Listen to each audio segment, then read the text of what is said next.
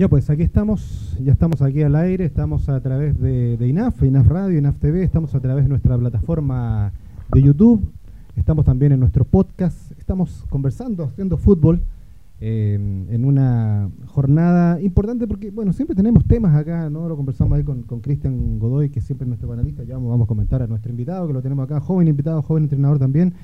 Siempre nosotros buscamos temas ahí referentes, a lo mejor no tanto con con, la contingencia, pero eh, era siempre, resultó un poco ineludible poder hablar de esta última fecha que se viene muy interesante, muy atractiva, atractiva para analizarlo desde el punto de vista de lo, de lo táctico, de lo técnico y de lo estadístico. Eso es lo que vamos a conversar el día de hoy, eh, con equipos que se juegan mucho, otros que no se juegan nada, pero una, una fecha que promete. Antes, presentar aquí a nuestro colega también, eh, estudiante INAF, también egresado, profesor, entrenador, ayudante, está trabajó en la tercera división, está trabajando actualmente estuvo con nosotros en alguna oportunidad también comentando cuando estábamos vía online. Lo quisimos invitar presencialmente, como ha sido la tónica de muchos entrenadores que con los cuales estuvimos a distancia, los hacemos venir acá para que además conozcan porque nunca conocen. Y ahí aprovechó conocer Nico del Río, al cual los saludamos. Gracias por estar con nosotros y bienvenido acá a Charla Técnica aquí en, INAF para conversar de fútbol, que es lo que más te gusta a ti y a nosotros, por supuesto. Eh, muchas gracias por la invitación y bueno, agradecido por, por poder conocer el lugar también y bueno, esperemos que sea estemos a la altura de, de las circunstancias. Ya, pues esperemos. Cristian, ¿cómo estamos? Bien, aquí. Eh, interesante el, el, tema de hoy. De tal como decía, no, no nos gusta mucho abarcar la contingencia, más que, más que todo nos gusta tratar temas más transversales, pero eh, la, última fecha eh, creo que amerita que, que se haga un, programa especial de ella, pero también nosotros tenemos acá la capacidad de, poder enfocarla desde otro punto de vista. Claro, ese es el tema. No, la parte tan mediática y, e ir nomás a lo que pasa dentro de la cancha, verlo desde una perspectiva más, táctica, darle una visión diferente, así que eh, contento de, de poder eh, hacer el, programa de hoy eh, y, ver qué es lo que va a pasar este fin de semana.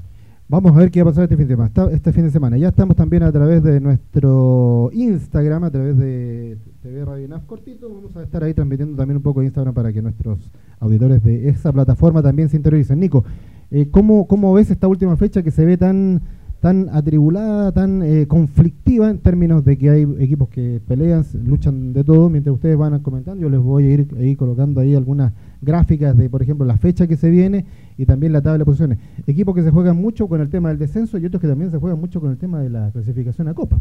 Eh, sí, la verdad que son poquitos los equipos que ya no están peleando nada. Que en el caso de Huachipato, La Calera, y se me queda alguno por que otro por ahí, Unión Española también puede ser. La U la U también que no pelea mucho. Eh, y bueno, entonces la verdad que eh, va a estar buena la fecha porque eh, todos se enfrentan entre sí, los que no pelean nada se enfrentan entre sí, los que pelean algo también se enfrentan entre sí, así que va a estar buena la última fecha. Va a estar muy muy atractiva, ahí la, la vamos a colocar mientras nosotros nos vamos a correr de pantalla para que Cristian también nos diga ahí lo que tenemos, por ejemplo, o yo les voy comentando mientras Cristian también los va comentando, que esto es el sábado tenemos ahí a, O'Higgins con Everton, tenemos a la U con eh, Cobresal, que tampoco se juegan mucho, y Palestino con Guachipato. esos tres son los partidos, digamos, términos como de relleno, y después viene todo el día domingo 6 eh, de noviembre con eh, el tema del descenso para Coquimbo con Curicó, el Audax con La Serena también, que se juega el tema del descenso. ¿Para qué decir Antofagasta con la Universidad Católica? La Católica que juega su última opción para traer la Copa y después ya más eh, también un poco relajados Ñublense Colo Colo y Calera con la Unión. Sí, bueno, tenemos un partido de, bueno, la U con Cobresal. Eh, Cobresal está en zona de clasificación, eh, tiene la posibilidad de asegurar su, su cupo con un, con un triunfo ante una Universidad de Chile que, por lo menos en lo que es la tabla de posiciones, no, no se juega nada. de todas formas, todos los equipos entran a ganar. Eh, y de repente estos equipos que no se juegan nada terminan siendo más peligrosos porque juegan sin presión, juegan tranquilos, eh, versus un equipo que se está jugando, eh, en este caso, una clasificación a, Copa Internacional. por otro lado, tenemos a, O'Higgins, que está fuera de los puestos de, clasificación, pero depende de sí mismo. Mm. Ya si, si gana, asegura un cupo y, y, juega justamente con Everton, que es uno de los que está arriba eh, si gana O'Higgins lo supera. Entonces también eh, son dos equipos que se están jugando la clasificación. Y Palestino viene más atrás, depende de unos resultados, pero eh, si gana tiene la chance de clasificar a un, a un torneo internacional. Entonces en los tres partidos se juega algo, pero ni uno de los tres partidos también es algo decidor. Mm. Ya entonces son partidos que van a estar mirando los que juegan el domingo y, vamos a ver qué pasa con Cobresal, eh, O'Higgins, Everton y, Palestino, principalmente. Nico, ¿cómo, ¿cómo ves tú las variables que entran aquí para todos los equipos para este tema, para analizar lo que les viene, para que lo que se les viene a los del descenso, a los posibles descensos y los que quieran buscar también la clasificación a Copa? Bueno, eh, eh, como decía el profe ahí, lo importante es, por ejemplo, Cobresal, se juega la clasificación a Copa Sudamericana, eh, si bien es cierto, tiene 42 puntos y los que lo siguen, que son seis equipos los que están mm. peleando cuatro cupos. Entonces, en verdad, es un tema netamente de, cómo se maneja en la interna, eh, yo creo lo mental más que nada. Mm. Porque ya se conocen mucho en el campeonato, ya los equipos ya vienen eh, más o menos con su estructura. Eh, creo que el partido que más complicado o, mejor sería en fútbol debería ser O'Higgins con Everton, porque O'Higgins está peleando su clasificación a copas también como Everton. En cambio, tanto la U con Cobresal como Palestino con Guachipato no pelean, o sea, Guachipato y la U no pelean un cupo como sí Cobresal y Palestino. Mm. Entonces, Everton y O'Higgins han tenido un un, yo creo, un protagonismo de fútbol. En algunos partidos se ha visto muy bien. Yo, por lo menos, lo que he visto de O'Higgins, presionan bien. Lo mismo de Everton, que Meneghini conoce ya el campeonato chileno eh, con su línea de tres. Eh, y más o menos podrían dar alguna sorpresa eh, esos dos equipos. Yo me la juego por ese partido en, en sí el día sábado. Ahora el día domingo creo que se viene un poco más complicado porque para los del descenso eh, por ejemplo, La Serena o Coquimbo, en este caso Antofagasta, juega un tema de ansiedad fundamental en el, en el partido porque eh, Antofagasta con Católica, eh, si bien es cierto, Antofagasta se juega al todo por el todo, Católica igual está peleando un cupo. Y bueno, digamos que podría servirle el empate, pero también con un triunfo podrían entrar a competencia y asegurar inmediatamente su participación.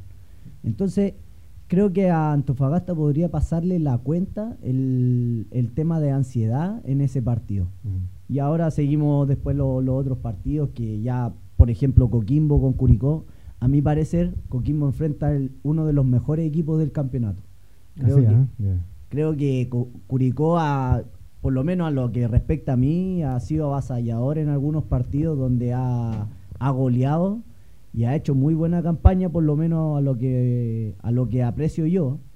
Y creo que Curicó fue el, el, rival que menos jerarquía tuvo durante el campeonato. O sea, si bien es cierto, aún tiene chances, creo que las chances son mínimas por, por su estilo de juego y por el juego mostrado durante el campeonato. Coquimbo, dices tú, ¿no? Sí, Coquimbo. un poco que lo decíamos en la pauta, ¿no? Es, como el alumno que quiere salvarse de toda la mala del mal año en el, en el examen final, una cosa así, ¿no? En, el último partido. ¿ah? Sí, sí, sí, sí. exactamente. Eh, también, bueno, Coquimbo se vio beneficiado de que en la penúltima fecha le tocó con Unión Española y Gustavo Canales... Eh, se jugó el. Un equipo opcional. claro, un, mm. equipo opcional porque se jugó todas sus cartas por Copa Chile. Claro. resultó.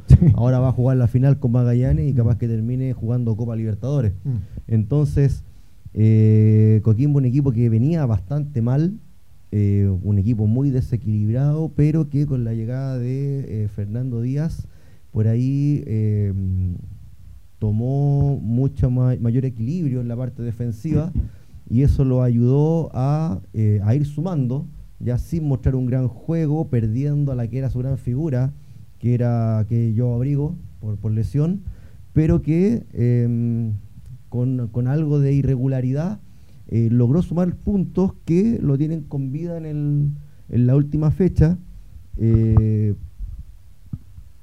pero podríamos decir que con la ventaja de que tiene mejor diferencia de gol que, eh, que La Serena, que es el, que el equipo que está arriba. Entonces, Sí. eh, si La Serena no gana, eh, dependen prácticamente de, de ellos salvarse. Entonces, tienen esa posibilidad. juegan de local, que no, no es menor. La Serena juega de visitante con Audax, un equipo que se está jugando su posibilidad de clasificar a Copa Sudamericana. Entonces, La Serena no lo va a tener fácil, va a jugar de visitante. Y Coquimbo va a estar de local, en su cancha. Un equipo que tiene eh, un, un- un buen equilibrio defensivo, como, como son los, los equipos de- del- del Nano Día. Entonces, eh, podría eso eh, ayudarlo a quizás sumar y, sumando podrían eh, en una de esas salvarse. En una de esas, ¿no? Ahí tenemos la tabla de posiciones, también con lo que hablaba Cristian con el tema de los goles, ¿ah? los goles, la, estadística que entra, la en- entra mucho a tallar en este, en esta etapa, algunos que son tan enemigos ¿no? de los números, algunos románticos de la antigua del fútbol que aquí importa, que lo, dicen que lo único que importa es que es jugar y echar la pelota al otro lado. Bueno, acá entra a tallar mucho también el tema factor goles, y como lo decía Nicolás también, el tema, el tema anímica, el tema psicológico, que conversamos también en un tema acá. ¿Cómo entra a tallar en esta etapa del campeonato para todos estos equipos? Eh, por ejemplo, yo pienso en, en el- lo- tú también lo destacabas, Antofagasta. Antofagasta que además se vio con este masazo de perder tres puntos por secretaría prácticamente con el tema de Palestino, por un tema del, de- del estadio. ¿Cómo, cómo, se- cómo se recupera también un equipo con, con esa situación, no? Eh, para mi percepción, eh, creo que uno de los equipos que tiene mayor opción de poder lograr eh, salvarse del ascenso. ¿Antofagasta? Sí, Así, ¿ah? A mi percepción, por el, por el rival que enfrenta en verdad, porque Católica ha sido un rival bien irregular. La verdad que ha tenido alto y bajo, tal como ha, ha sido la tónica del- de la mayoría de los, de los que pelean medianía de tabla hacia abajo. Mm. O sea, los equipos más regulares son los que sobresaltaron y, y llegaron arriba a estar peleando la punta. Pero Católica se juega esta opción también para por lo menos tratar de tener la posibilidad de la Sudamericana, para quedarse con algo, digo yo, ¿no? Porque no, no sé si la- lo votará tanto este partido o, o lo, o lo, eh, dejará desahuciado de manera tan rápida. No, no creo. Cató- Por lo menos a mi parecer, Católica igual se va a jugar su cupo. Pero a lo que me respecta, a mi parecer, por lo menos Antofagasta tiene opciones claras debido al rival que tiene, a diferencia de los otros equipos. Porque, como dijo el profe, eh, Audax Italiano y bueno, y para mí Curicó son muy buenos eh, rivales y, y también, eh, claro, como decía anteriormente, el factor ansiedad corre de, a cuenta en, en un tema de localía, si es visitante, etcétera, etcétera. Entonces, Antofagasta tiene el- la potestad de ser local, juega contra un rival más acce- accesible, entre Mm. comillas, que los otros. Y gracias a eso yo creo que podría eh, lograr algo más que los otros rivales. Eh, Cristian, y así como hay equipos ansiosos, muy ansiosos, eh, lo decía también eh, eh, Nicolás, Curicó debiera estar, entre comillas, más relajado, más tranquilo, tarea cumplida, ya están en la Libertadores, no lo van a mover de ahí. Eh, ¿Existe también esa otra contrapartida? Eh, Curicó tiene la chance de, de quedar segundo, ¿no? Sí. Está a tres puntos, sí. que se caiga Ñublense, Ñublense juega con Colo Colo, si Ñublense se cae y Curicó gana, eh, queda segundo. Queda segundo, claro. Y, y es, y es muy diferente porque ser, ser segundo clasifica directamente a fase de grupo. Claro. Entonces, claro, mirando el partido de reojo de lo, de lo que pase eh, en, el, en, en Chillán, eh, claro, está por ahí si Ñu- Ñublense va, con- empieza a sacar la tarea temprano, por ahí Curicó no se juega mucho, juega, juega tranquilo. eh, creo que eh, más ansioso eh, va, va a estar Audax y, y Católica. Mm, mm. E interesante va a ser lo que pase en el, el partido de O'Higgins con Everton. Ya si O'Higgins gana, ya los va a pasar. Sí. Si los pasa, Audax queda abajo. Entonces, dependiendo de sí misma, Audax, pero va, a estar fuera. Entonces va a estar con la obligación de tener que ganar. Ya, entonces ahí vamos a tener dos equipos que por ahí el empate no les va a estar sirviendo y se la van a tener que por ahí jugar un poquito. Ya, entonces eh, creo que eh, en lo anímico creo que Antofagasta viene más complicado.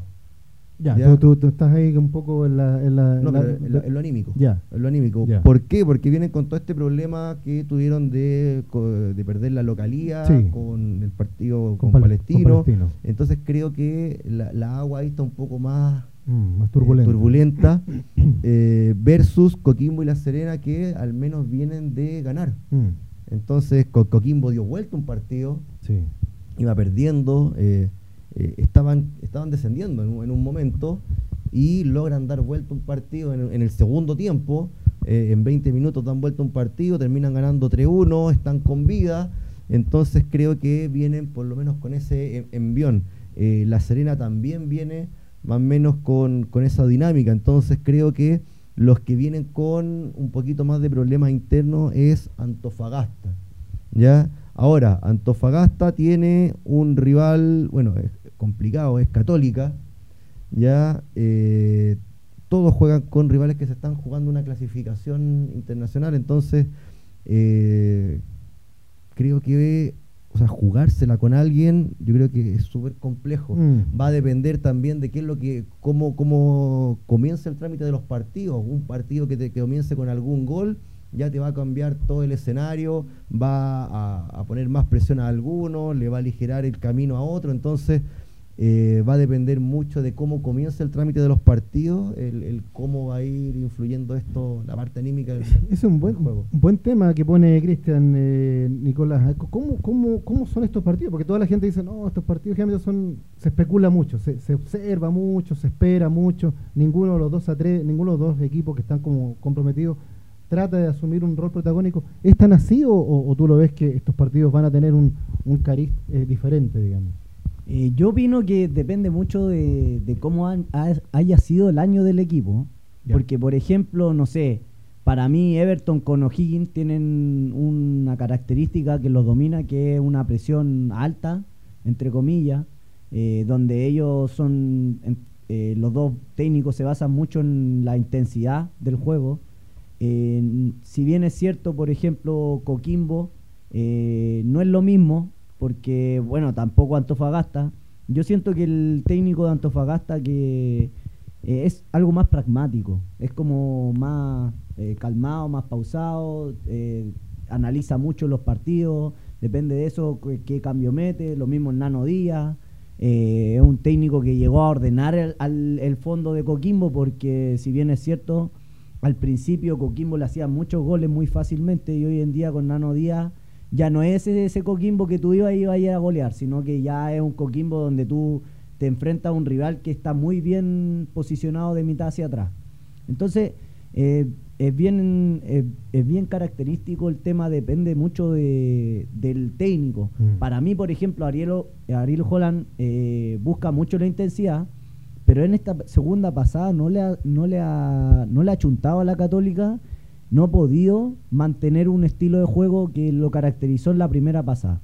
Entonces ahí yo creo que pasa un poco a, a un segundo plano el tema del juego. Como decía el profe, para mí creo que es importantísimo el que haga el primer gol o el que dé el primer gol porque ahí puede pasar ese tema de ansiedad que hablábamos, ese tema de, de factor fundamental, donde, por ejemplo, si Coquimbo hace el primer gol, después se puede echar atrás Mm. y te puede costar mucho hacerle un gol. Lo mismo que Antofagasta hace el, el primer gol, da el primer mazazo y después le cuesta mucho al equipo rival poder pillar un gol. Podríamos adelantar que es- va a ser a lo mejor una fecha de pocos goles, por, por lo que hizo un poco Nicolás, donde los equipos van a tratar de, de asegurar, digamos, el partido al, al, al cierre, al primer gol. Eh, yo creo que va a costar que salga lo- el primer gol. Después los partidos yo creo que se van a terminar abriendo. Y Ya. podemos terminar eh, con bastantes goles. Algo similar a lo que pasó con eh, Coquimbo con, con Unión Con Española. Unión, ya, perfecto. Ya eh, Coquimbo un equipo que te va a proponer un bloque bajo, Mm. ya eh, se para muy con dos líneas de cuatro, o sea, sí, dos líneas de cuatro muy marcadas eh, y, y juegan eh, con contraataques muy rápidos, ya tienen jugadores muy desequilibrantes por las bandas, por la izquierda, ha estado jugando este muchacho eh, Carmona, Ya que es un jugador que tiene muy buena visión de juego, entonces tiene la, capacidad de recibir balones y eh, dar buenos pases en profundidad. Eh, por, la, por la derecha juega Farfán, que también es, un, tipo que es muy, muy bueno en, los duelos, en el mano a mano. Eh, el jugador, bueno, Galani ha, ido, ha evolucionado bastante. creo que Coquimbo es su, es su lugar. su, Ahí explotó con, el, ascenso en su momento. ahora volvió y, mm. y te ofrece un equilibrio brutal. ¿ya? Y el jugador que a mí me, ha encantado en esta última fecha es Gatica. Eh, este muchacho que juega con el número 6 eh, ha andado muy, muy bien, recupera muchos balones, eh, es muy rápido en las transiciones, lee muy bien el, juego en, ese momento del, partido, cuando se recuperan el balón, es capaz de dar pase en profundidad. Geraldino, no sé si llega, salió lesionado el último partido y Geraldino con Huanca eh, se han entendido bien. Entonces eh, es un equipo que privilegia mucho el orden defensivo y luego eh, con salida explosiva busca romper, desequilibrar en los momentos de la transición ofensiva, que es cuando el, rival está más desorganizado. Entonces, si a eso le sumamos que Curicó es un equipo que mantiene mucho el balón, que que, juega muy, mucho con las bandas, con la subida de los laterales, eh, de La Fuente y Gómez. Eh, de La Fuente ha tenido una temporada espectacular, Ronald.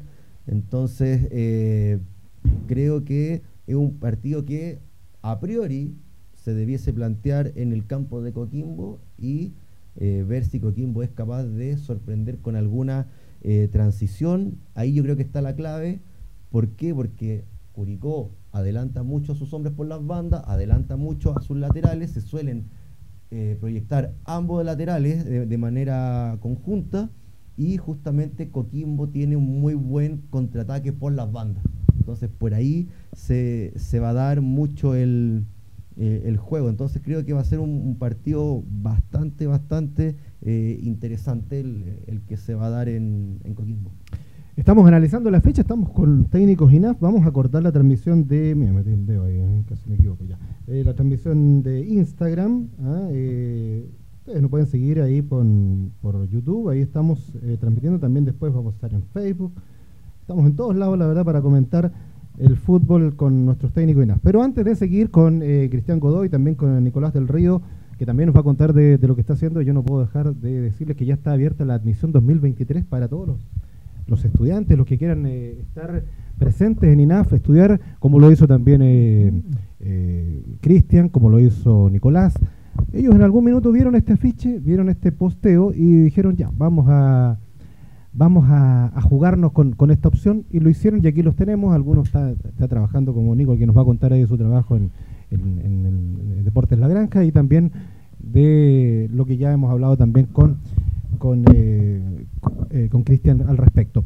Em, estamos hablando y analizando equipo por, equipo y aprendiendo también con, con, estos detalles que ellos lo observan mucho más que a veces que, yo o que algunos de ustedes que nos están observando estas proyecciones, estos eh, los, equipos o los jugadores base importantes que puedan tener para una definición de la fecha que a lo mejor como pocos años se ve que se va a jugar mucho y se va a disputar mucho en esta última fecha en este campeonato un poco atomizado, compacto que hemos tenido a raíz del, del Mundial. Eh, y con eh, este análisis que también eh, Nico también tiene datos que él ha estado viendo de, de, esta fecha de este equipo que también nos, nos puedes compartir, no nos puedes entregar, más allá de lo que hemos conversado hasta ahora. Bueno, hay varios datos, por ejemplo, lo que habíamos conversado de las competencias internacionales, que todos, o sea, hay seis equipos para cuatro cupos, eh, hay un tema, por ejemplo, que en, el, en la fecha, la primera del día sábado, hay un sol, o sea, eh, O'Higgins con Everton son los que se juegan directamente. El que gana entra inmediatamente a Copas. Ya, Obviamente, Everton si empata, entra y O'Higgins queda prácticamente afuera. Por el tema del gole, gole a favor y gole en contra. Eh, dentro de eso, eh, como decía el profe, por ejemplo, Católica, Audax Italiano están viendo ese partido en sí, o los partidos de también de Cobresal y Palestino, porque todo depende de ellos si ganan o no. Si suman, ellos tendrían que sumar sí o sí, porque en este caso la tabla de posición está O'Higgins afuera y creo que Palestino también está afuera.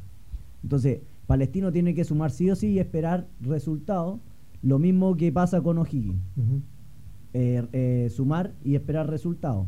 Obviamente, si en este caso, si O'Higgins llega a ganar y lo mismo hace Palestino, eh, ahí sale Audax Italiano inmediatamente de la tabla y, y, sale Católica también. También saldría Católica. Entonces ahí se complica un poco para Antofagasta y para los otros equipos que juegan entre sí en ese tema.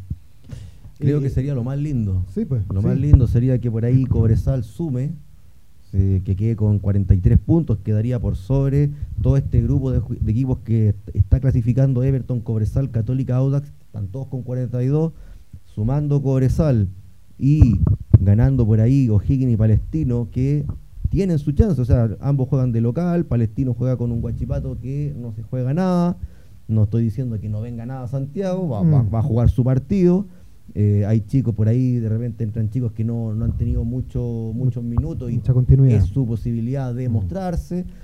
Eh, muchos se están jugando la, continuidad. Mm. Eh, bueno, hay que, claro, muchos piensan el otro año también, ¿no? Se están jugando la continuidad y el que no continúa, dejar una buena impresión para llamar la atención de alguien. Entonces, mm. no, no, no, vienen de paseo. Entonces, entonces, Palestino tiene la chance de sumar y quedar por delante del resto eh, O'Higgins tiene la, misma posibilidad y con eso eh, le va a dejar una buena tarea a los, a los del día domingo, que serían principalmente eh, Católica, Audax Italiano, que van a tener la obligación de ganar y justamente son los rivales de dos equipos que están buscando zafar del, descenso. Han tocado mucho el tema palestino y me, vino a la mente, a, juicio de ustedes fue, fue sano este, o, cómo lo toman ustedes como entrenadores, no como parte de un grupo, que el técnico está dirigiendo pero está ya con la mente en otra base. Gustavo Costa ya hace rato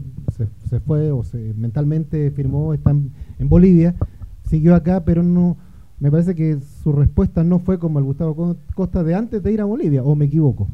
Para mí no fue acertado lo que hizo. Ya. Yo, siendo sincero, hubiese hablado con la dirigencia y hubiese esperado eh, el nombramiento más adelante, cuando terminara el campeonato, porque obviamente Palestino no va a querer echar a un técnico, porque tiene que eh, hacer una indemnización.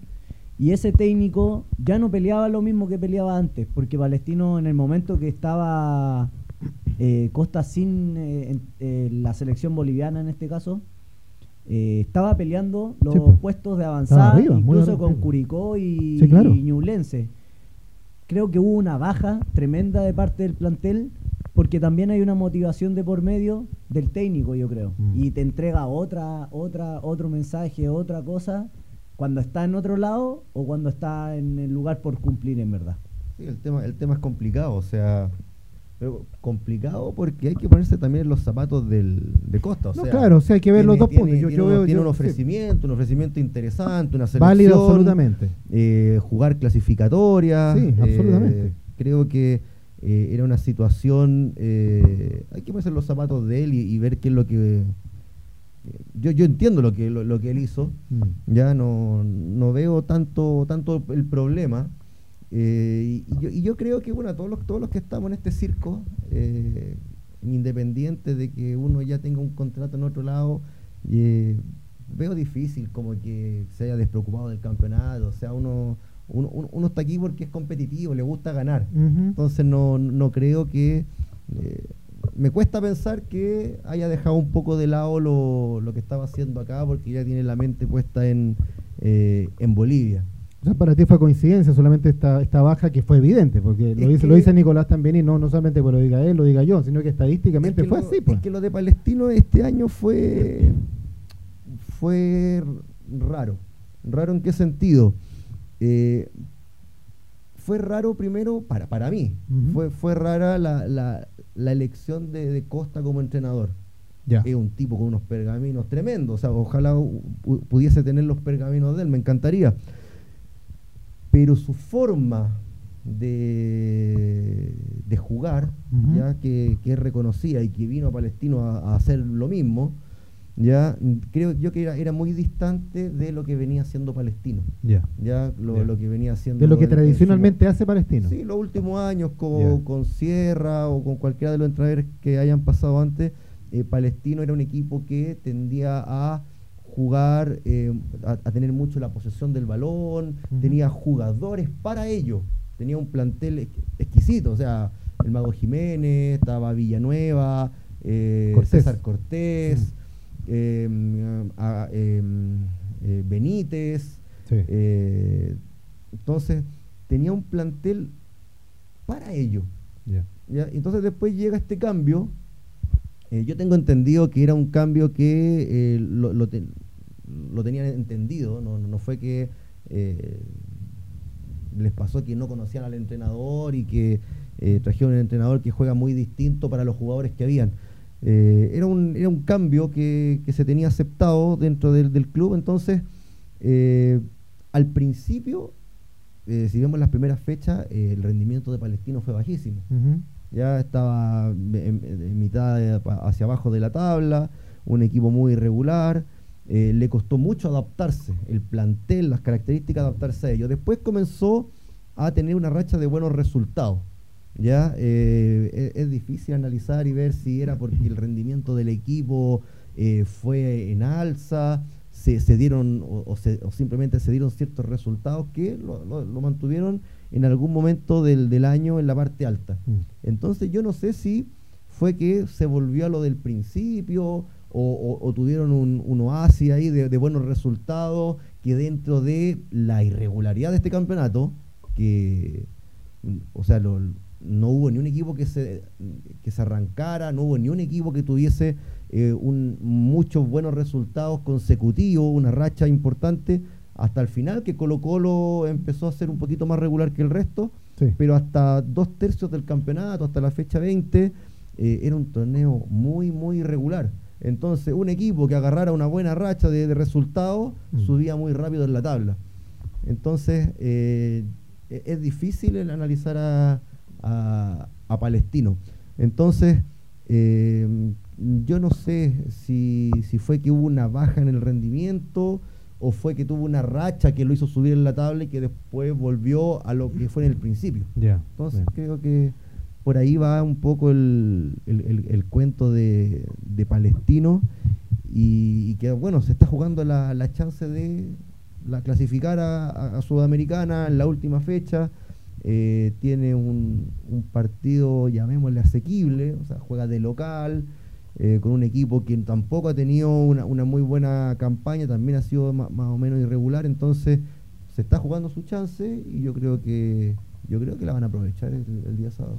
Vamos a ver qué es lo que pasa. Vamos a hacer un, pequeño paréntesis en el tema de la definición del campeonato de la primera división de, de- de este 2022, porque también quiero tocar con ustedes el- la definición del, de la B, pues, del, ascenso, donde ahí eh, este partido que se jugó hace dos días solamente, o los partidos que se jugaron hace dos días, con Magallanes ahí con eh, ganando en, la Florida Recoleta y Cobreloa que no pudo, al final Cobreloa hizo todo lo posible para que subiera Magallanes o acceder a Magallanes. Eh, ¿Qué les pareció esta definición? Esta definición donde tenemos nuevamente a, a Magallanes ahí con, con, con esta presencia después de 35, 36 años ahí en, en- en- en el fútbol profesional.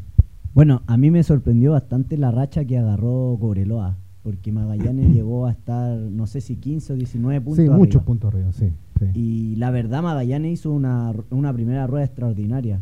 Pero lo que hizo de tres cuartos hacia adelante Cobreloa fue aún mejor todavía para poder alcanzar o acortar esa brecha Mm. que tenían.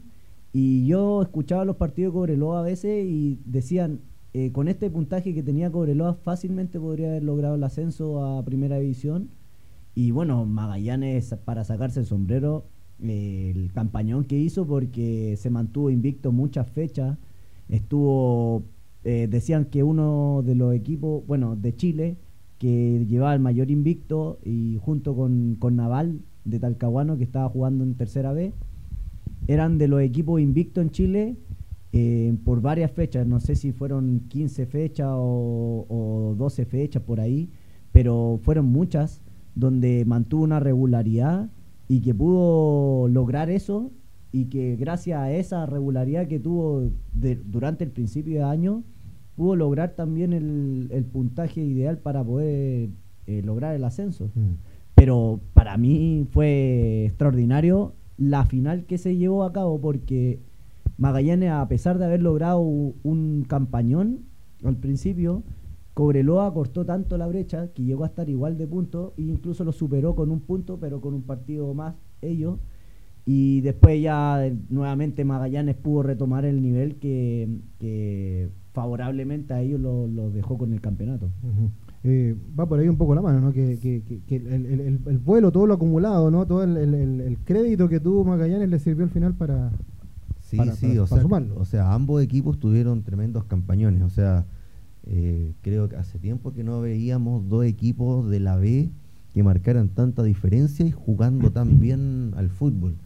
Y, y eso lo podemos ver reflejado en que también lograron una tremenda campaña en Copa Chile. Sí, pues, O sea, eh, Cobreloa quedó eliminado en semifinales y perdió con Magallanes. O sea, ni un equipo de la B ni un equipo de la A fue capaz de eliminar a Cobreloa. Y, y Magallanes está en la final. Y, y el trabajo que, que realizó el, el- el Nico este Núñez, ¿no? Nico Núñez este, este año eh, fue espectacular. Mm. O sea, es un- equipo muy sólido, juega muy bien. eh, la selección de los jugadores para lo que se buscaba, creo que estuvo genial. O sea, creo que el, el trabajo completo que, que hizo Magallanes, sin tener tantos recursos, pero con una gestión deportiva eh, muy, muy buena, muy, muy lógica, eh, dio, lo, dio, dio fruto.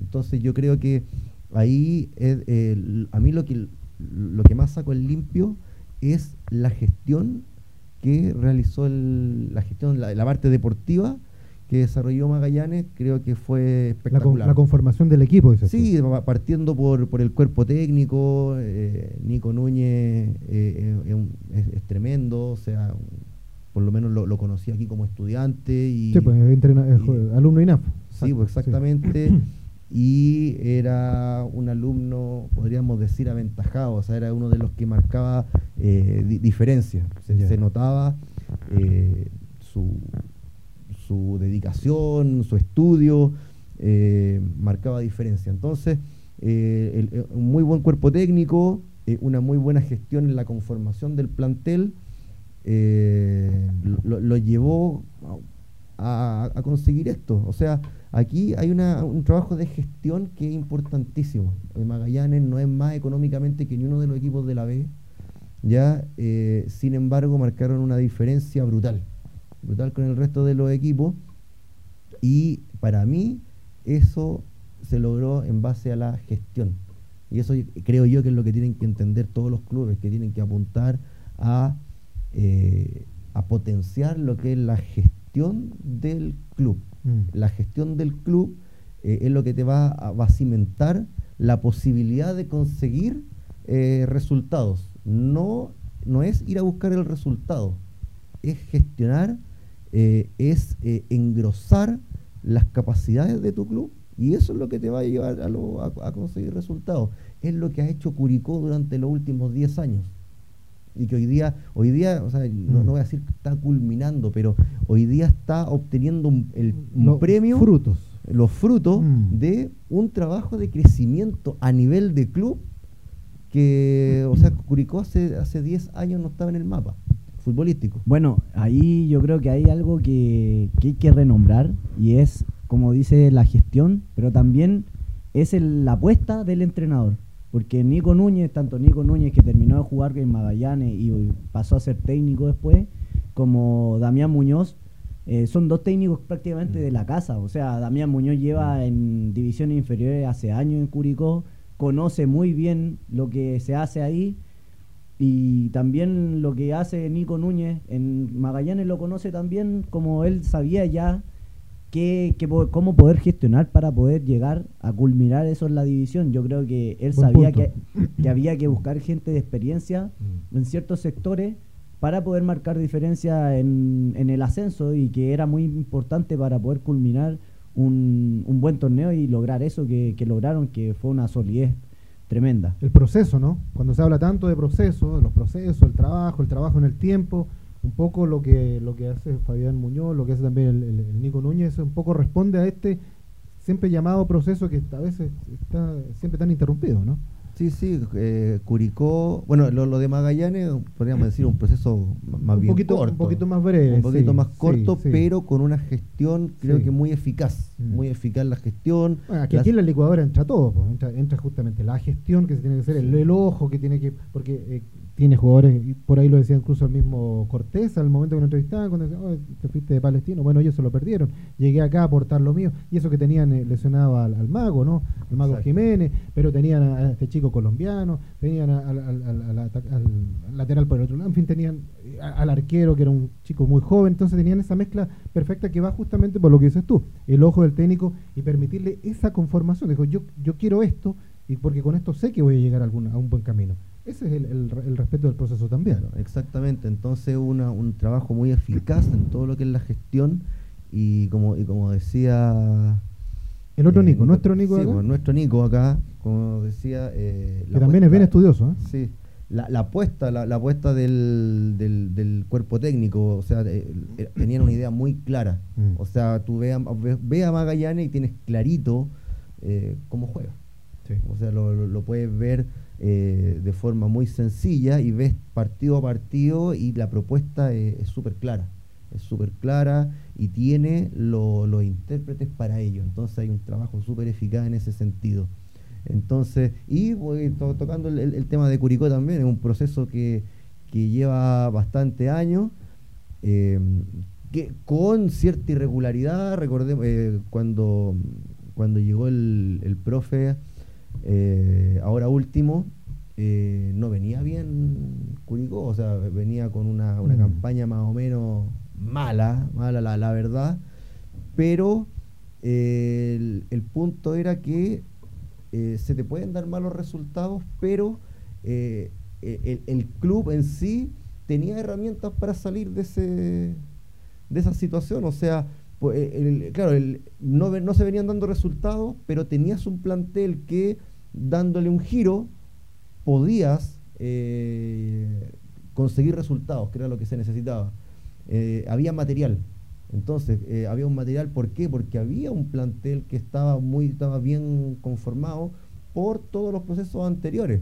Entonces, claro, venían con una mala racha, venían con, con, un cuerpo técnico que no logró sacar rendimiento, pero al hacer un cambio de cuerpo técnico, eh, ese cuerpo técnico se encontró con un club, se encontró con un plantel con el cual se podían obtener resultados.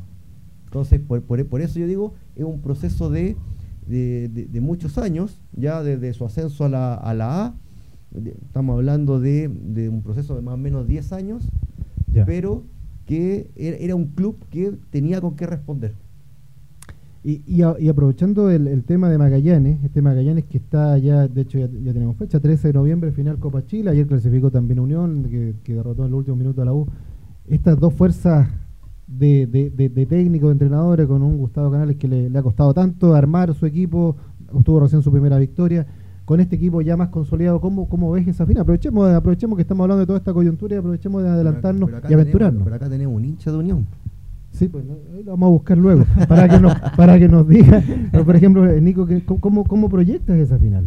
Yo la verdad, eh, Magallanes, yo lo como decía el profe, eh, creo que está jugando a nivel de un equipo de primera división. ah, sí, ¿eh? sí, sí, Tiene un muy buen nivel.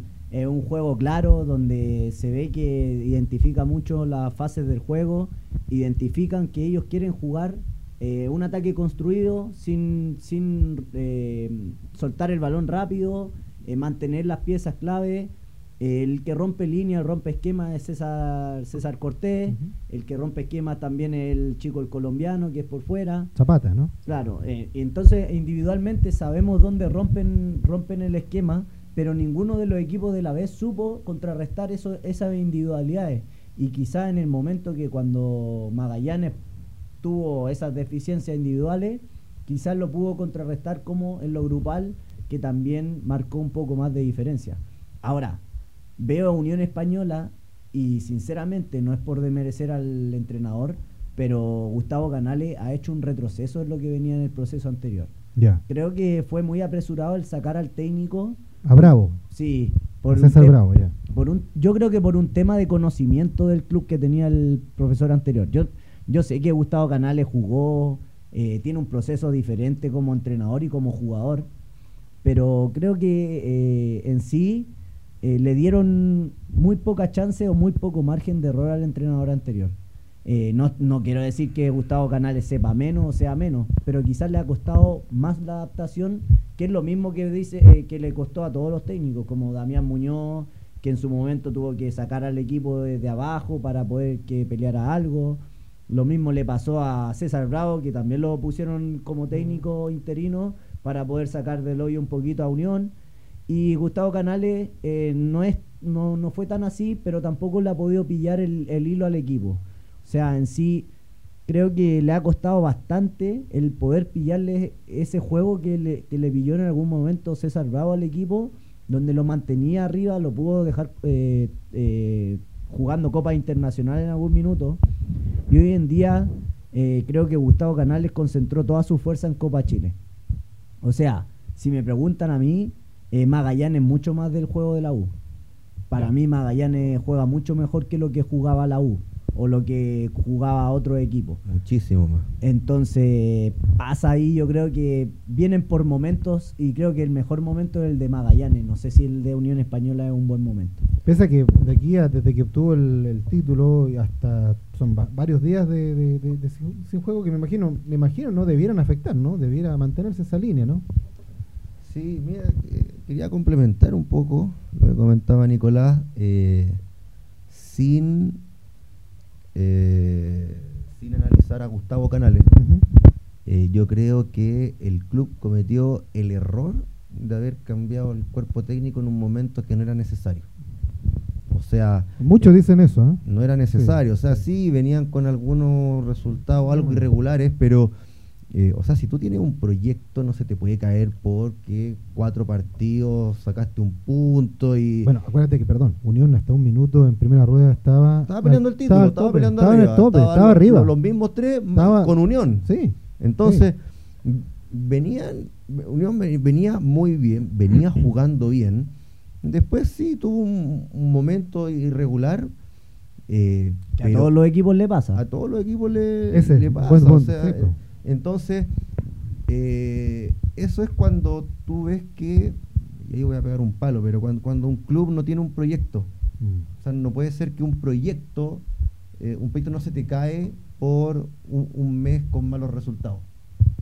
Lo que hablabas tú de Magallanes. Sí, Magallanes también tuvo una pequeña Sí. laguna. También tuvo que una fue, que laguna fue cuando, no- fue cuando, como decía Nicolás, eh, eh, eh, Cobreloa aprovechó de, de estrechar. se- se afirma y... Aprovechó de estrechar las cifras. Exactamente, entonces creo que eh, sin analizar ni a Bravo ni a Canales, eh, no era un cambio que era necesario. Es más, creo que lo peor que se pudo haber hecho fue cambiar cuerpo técnico en ese momento. O sea, si había un tipo que podía sacarle rendimiento a ese equipo, era el mismo Bravo, Mm. que, ya, que ya le había sacado rendimiento, que ya había tenido una primera rueda bastante buena, que estaba peleando arriba que era uno de los cuatro equipos que estaba peleando el, el título, si incluso cuando a Bravo, eh, cuando cortan al cuerpo técnico, eh, Unión todavía estaba en puestos de clasificación Claro. sí, internacional. exactamente. Entonces, para mí, ahí estuvo el gran problema. Y justo eh, coincidió con, bueno, eh, Unión venía de, de, unas ma- de un- de unos resultados irregulares, un rendimiento irregular, con un plantel relativamente corto y eh, era difícil tomar ese, estaba caliente ese fierrito, o sea, no, no, no era simple. Mm. Bueno, eh, eh, si bien es cierto, también las figuras que le sacaron al, al equipo, o sea, para mí eh, Unión Española tenía muy buen juego individual. Cuando se va a Carlos Palacios, no lo suplieron. Eh, ahora a mitad de año se fue eh, Méndez. Felipe- Méndez. Y, Víctor Felipe. y sí, y ahí también es algo que no supieron suplir. Mm. Entonces, son cosas que también le afecta al técnico y en sí la dirigencia creo que fue muy cruel en soltarle la mano al técnico y traer a otro porque simplemente tuvieron una mala racha. Mm. Sí, pues, se, se fueron, bueno, en los últimos años se fueron los dos Palacios, Sí, Carlitos Palacio, que para mí era el mejor jugador del torneo, para mí, carta para la selección segura. A mí me encanta Carlitos Palacio. Se va Cristian Palacio, que era el que hacía los goles. Que hacía todos los goles. Era el Que que, está en hacía los goles, exactamente. Mm. Y después se va Méndez. Entonces, eh, ¿quién llega a cubrir ese puesto en el medio campo? Eh, no llega nadie. de- de- entonces, llega un dinero por, por el jugador, qué sé yo, y no, Mm. no se reinvierte. Entonces, eh, coincide con un- una baja en el, en el rendimiento, un- una, mala racha, y, y cortan de inmediato al cuerpo técnico, cuando ese era el, el momento en que necesitaban un cuer- a- al, al cuerpo técnico para que haga rendir esa maquinita con esa pieza que justamente le habían sacado. Le sacan la mejor, la mejor pieza que tenía y lógico que el, rendimiento por ahí decaiga un poco. Y bueno, lo, lo terminan cortando al, al cuerpo técnico. Creo que ahí está el gran error de, de Unión Española. Ahora, claro, le ganan la final a, a Magallanes y están en Copa Libertadores, entonces ahí, ahí- ahí se tapa todo. Y se puede tapar todo, ¿no? Y ahí se tapa todo y, No. todo, y la temporada termina con aplausos, con abrazos, Todos felices, clasificación a Copa Sí. Libertadores. Es verdad. Entonces, pero más allá del resultado, eh, es el rendimiento. O sea, la- el último tercio de campeonato de, de Unión y eh, sumémosle la, la lesión de, de Mejía. También.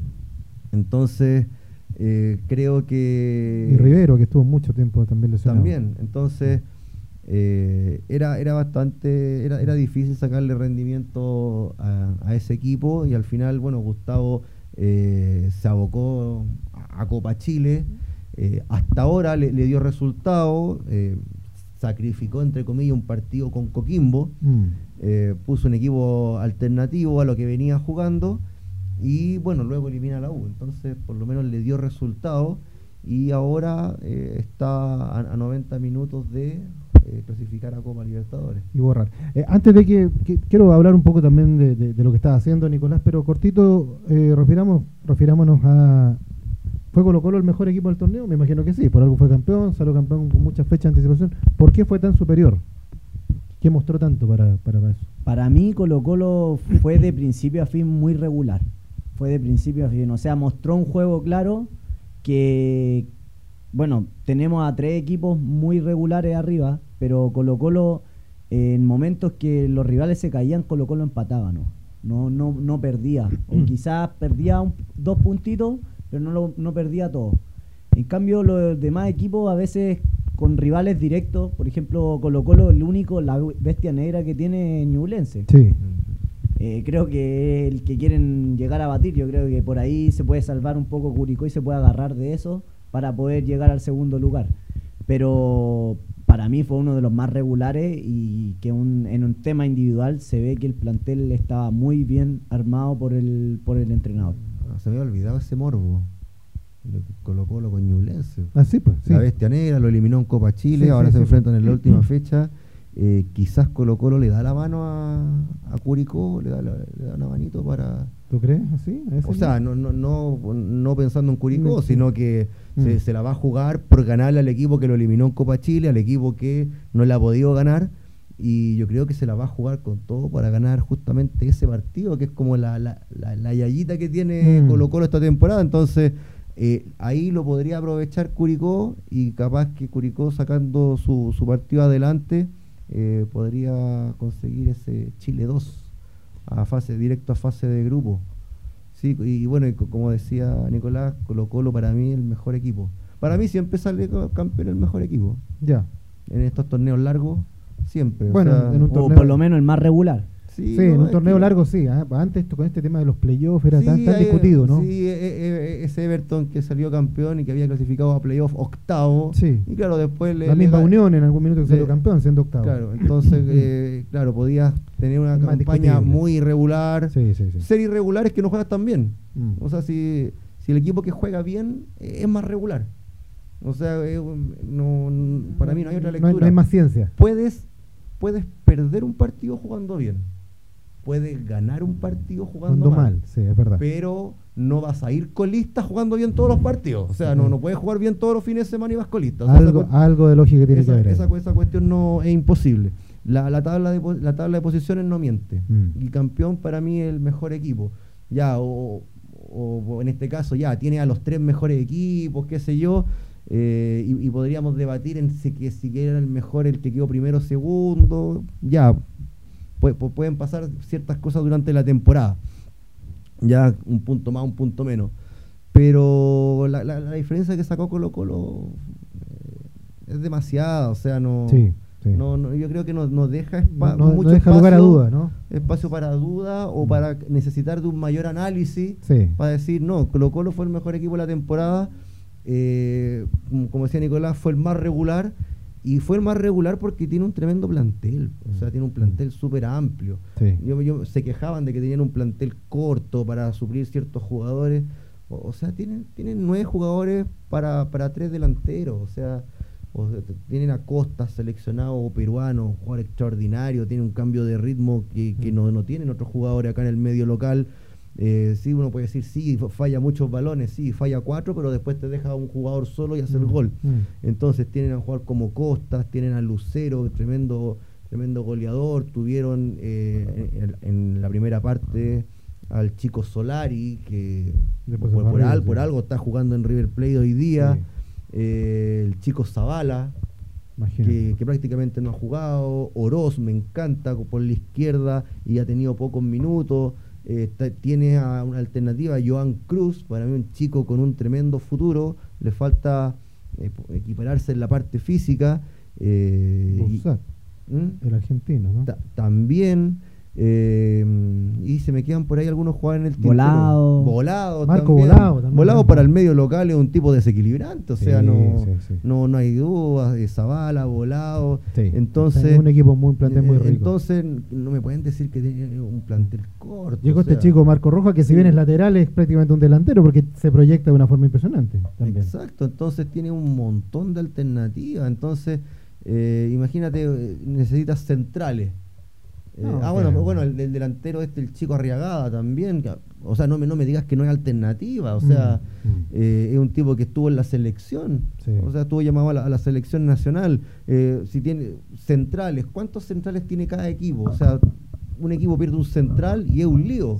Colo Colo tiene, claro, tiene a Falcón, tiene a Amor que marcan una diferencia, pero si no, tiene a Saldivia, si no, tiene a Jason Rojas, que es central, por más que lo hagan jugar de lateral, mm. es central. Tiene al chico Daniel Gutiérrez. Mm. Entonces, tiene cinco centrales que te sobran para jugar en el medio local.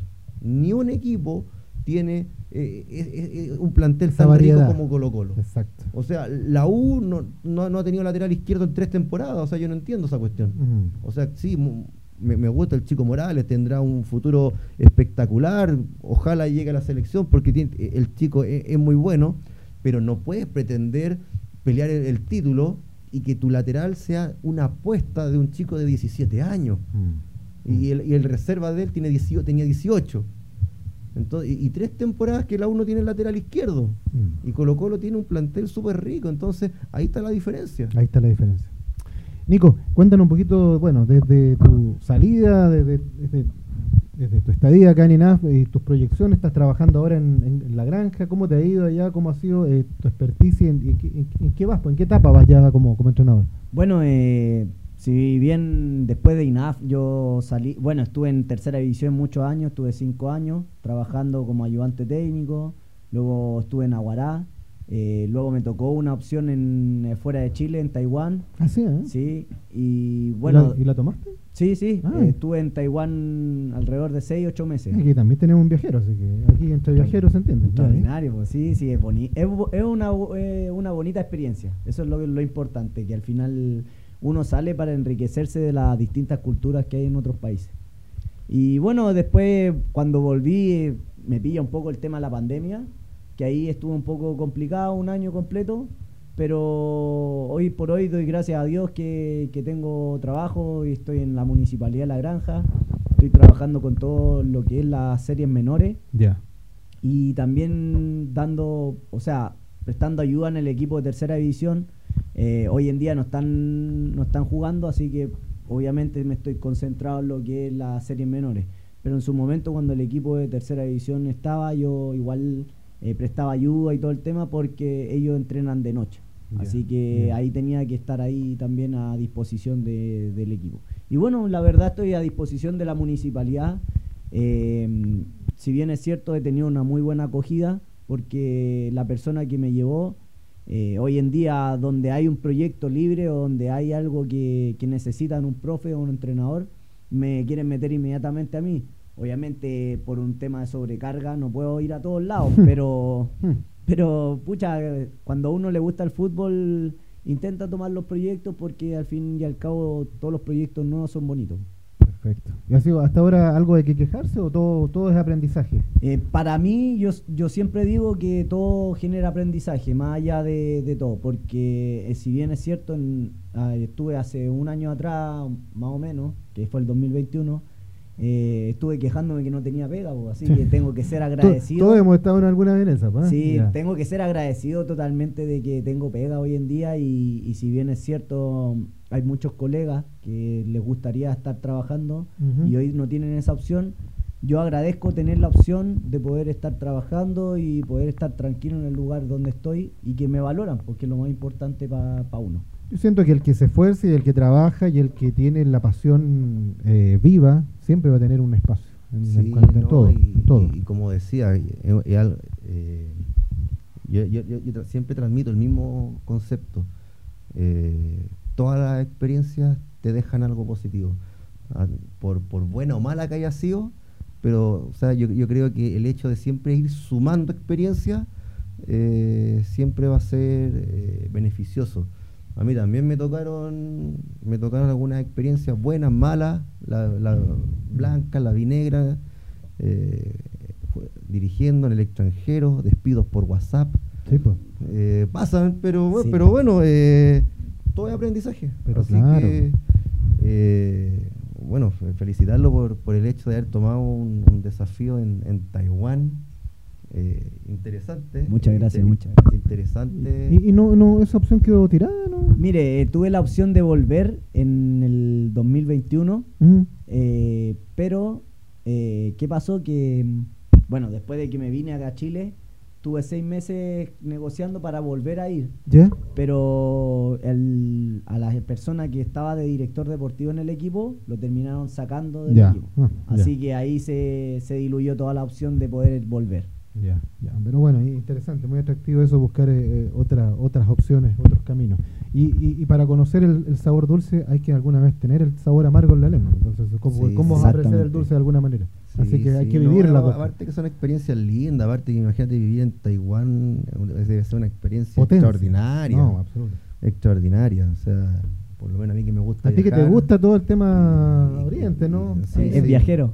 Sí, me ha tocado. No, he, no. he tenido la oportunidad de estar un par de veces en, en Asia y, y- y me encanta. Y volvería de turista, volvería a trabajar. eh, no tendría ningún problema en, Bueno, aquí en se puede volver. formar una dupla técnica importante. Culturalmente Asia es muy bonito. Sí, Sí. así que, Es súper enriquecedor.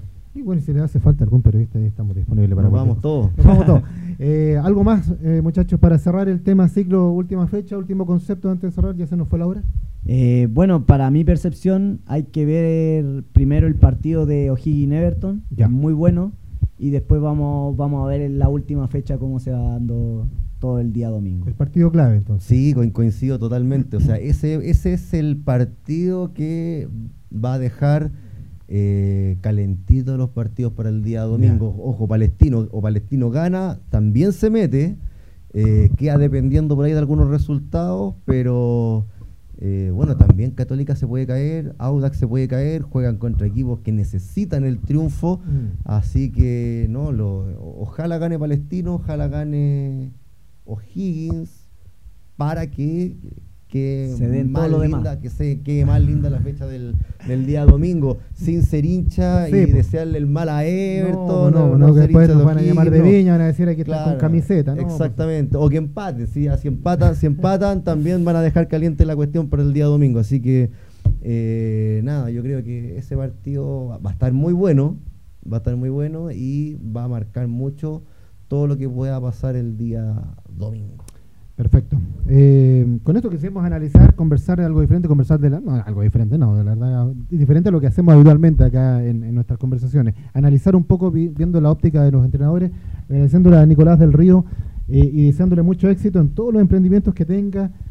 porque es un, un chico que va, va al desafío, va al choque y eso es muy importante. Hay que ser valiente para tomar desafíos de ese tipo y a los que son valientes les va bien en la vida. Ah, De repente pueden tener un tropiezo, pero un tropiezo es solamente no es una caída definitiva, es solamente un aprendizaje más. Así que éxito para lo que venga nomás. Muchas gracias por el por la invitación, agradecido también por la mesa, eh, fue muy muy cordial la conversación. No se te volando. yo siempre le digo a todo el mundo, ¿ah? ¿acaso se aburrió? Porque de repente les veo No, las caras. Todo, todo. Se pasa, se pasa volando, de repente empieza la hora así, justita, pero después se pasa volando Sí, conversando. pues, somos muy entretenidos aquí con los- no somos, pero Tienen muy buen no, panelista. No, somos, somos aquí, pero el- la, el- la caravana del buen humor aquí, así que eso es lo mejor.